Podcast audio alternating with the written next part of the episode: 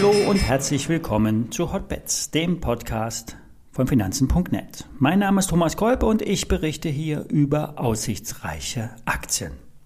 Hotbets wird präsentiert von Finanzen.net Zero, dem neuen Broker von Finanzen.net. Hier kannst du ja komplett gebührenfrei handeln und direkt aus der App oder über die Webseite finanzen.net slash zero.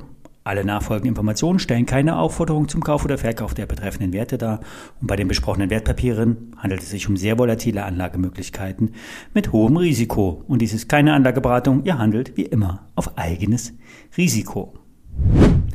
Die Fang-Aktien haben mächtig eine auf die Mütze bekommen. Fang steht für Facebook, Amazon, Apple, Netflix und Google, sprich Alphabet. Doch wir haben keinen Crash. Profis sehen einen kontrollierten Abverkauf, sprich unter normalem Volumen werden die Tags verkauft. Das bedeutet, zwar trotzdem fallende Kurse, aber eben nicht mit Panik gemischt. Für den DAX ergeben sich wichtige Marken rund um 15.000 Punkte. Eine Bodenbildung ist hier durchaus möglich. Vor allem die letzten Quartalsschlusskurse liegen hier mit ein paar hundert Punkten Abstand herum. Fazit? Es sieht noch nicht dramatisch aus. Die Chancen auf eine Bodenbildung und damit auf eine Fortsetzung der Aufwärtsbewegung sind durchaus theoretisch möglich. Und wie bereits am Freitag erwähnt, statistisch gesehen sind die Monate Oktober und November positiv, sehr positiv sogar. Kommen wir zu den Einzelaktien. Überhaupt keine Freude kommt bei Alibaba auf. Der Wert wird kontinuierlich abverkauft und es gibt quasi keine Zwischenerholung derzeit. Bei rund 130 Dollar liegt das Vierjahrestief und in diesem Bereich bestehen durchaus realistische Chancen, dass Alibaba einen Rebound hinlegen kann.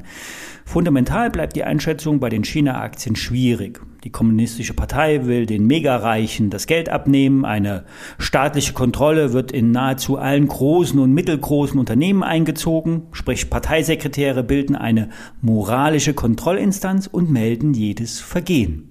Die Elite hat sich längst äh, damit abgefunden und jeder äh, muss sich auch auf diese Situation einstellen. So denkt auch der Börsenmeister Hans Abernecker. Er sagt, die Anleger müssen sich damit arrangieren, dass hier eine gelenkte Wirtschaft die Realität ist. Die freien Marktkräfte werden unter Kontrolle gebracht und so sollen eben Exzesse verhindert werden. Kommen wir zurück zu Alibaba. Die Aktie hat durchaus Chancen, bis 180 Dollar oder sogar bis zur fallenden 200-Tage-Linie bei 220 Dollar zu steigen.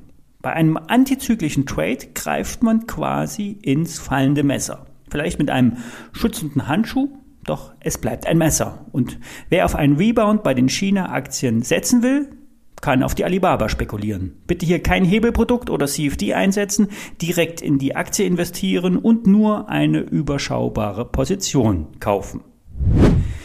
Kommen wir zu Warta. Wir gehen jetzt mal nicht auf diese mantraartigen Argumentationsketten von Alfred Maidon ein, der ist eh ein Warta-Bulle. Apple-Produkte und Warta hängen wie Zwillinge zusammen. Doch manchmal kommt es zu Enttäuschungen.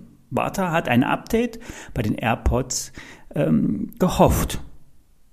Denn hier stecken ja die Knopfzellen von Warta drin. Und die dritte Generation hätte einen Absatzschub gebracht. Doch aufgeschoben ist nicht aufgehoben. Es gibt Gerüchte, dass die lang erwarteten Wireless-Kopfhörer noch in diesem Jahr kommen werden. Angeblich hat Apple mit der Produktion der Ohrhörer bereits begonnen, um sie rechtzeitig vor dem Jahresende in den Handel zu bringen.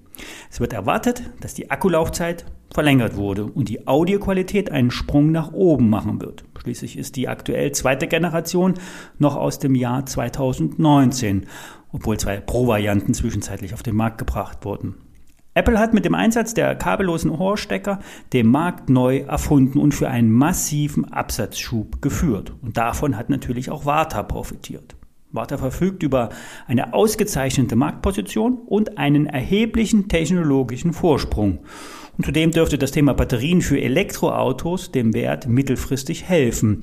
Bisher hat sich zwar, äh, bisher hat zwar die Produktion äh, sich noch nicht etabliert, doch die Nachfrage aus der Autoindustrie ist logischerweise extrem hoch, vor allen Dingen im High-End-Bereich. Thema Booster-Batterien für Porsche und Daimler. Fazit, Warta hat bei 105, 110 Euro einen Boden. Es gibt die durchaus realistische Chance, wenn Apple Warta News bringt, dass die Aktie wieder anspringt. zumindest in dem Bereich 140 bis 160 Euro. Für Alfred Maidon sind, äh, ist das mit den Autobatterien so eine Sache. Das sind sogar 260 Euro in der Warta-Aktie möglich. Doch derzeit muss Warta noch kleine Brötchen backen.